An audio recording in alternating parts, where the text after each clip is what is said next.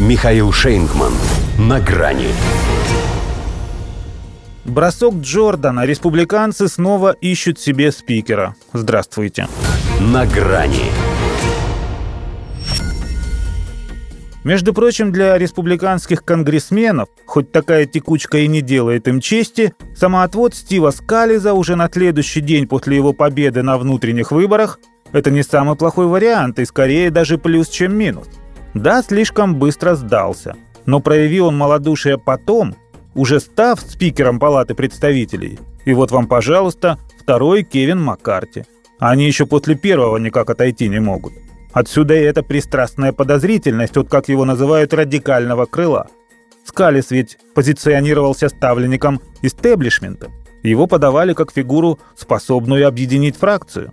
Он и сам говорил, что имеет богатый опыт в деле партийной консолидации. Но противоречия с иным лагерем, видимо, оказались слишком непреодолимыми.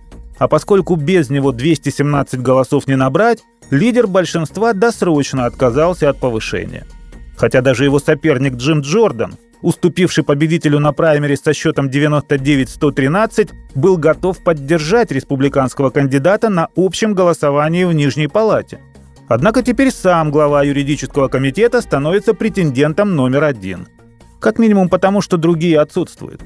Есть еще временный спикер, некто Патрик МакГенри – но даже многие соратники по партии узнали о его существовании только благодаря тому, что сверженный Маккарти оставил его после себя исполнять обязанности. Вот Джордан – это имя. Пусть и не Майкл. Однако он тоже способен на бросок. Правда, через бедро. Прошлом профессионально занимался борьбой и даже участвовал в отборе на Олимпийские игры. Впрочем, в Конгрессе больше помнят о том, чем он занимался в ноябре 2020 года а он хранил верность своему президенту, причем и после того, как тот не смирился с поражением. За это, как решили тогда, он и получил едва ли не последним при Дональде Трампе одну из высших наград США, вручаемую главой государства – президентскую медаль свободы. Трамп и теперь ему благоволит. Он станет отличным спикером Палаты представителей, и я его всецело поддерживаю – заявил фаворит президентской кампании, наверняка имея в виду, с кем ему будет комфортнее работать после второй инаугурации. Хотя поддержка одиозного миллиардера – это не единственное, что отпугивало от Джордана системных республиканцев. Тот ведь еще и против финансирования Украины выступил весьма решительно, полагая, что есть и поважнее статьи расходов. Впрочем, эта его категоричность уже не является таким уж препятствием. Концепция сменилась. Теперь первым делом самолеты в Израиль. По его поддержке у них расхождений нет. Как нет и спикера, без которого к ней не приступить. Иными словами, шансы Джордана можно считать предпочтительными.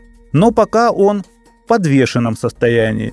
Поэтому, может быть, ему и не помешает консультация баскетбольного однофамильца. Все-таки его воздушество лучше всех знает, как перевесить своих оппонентов.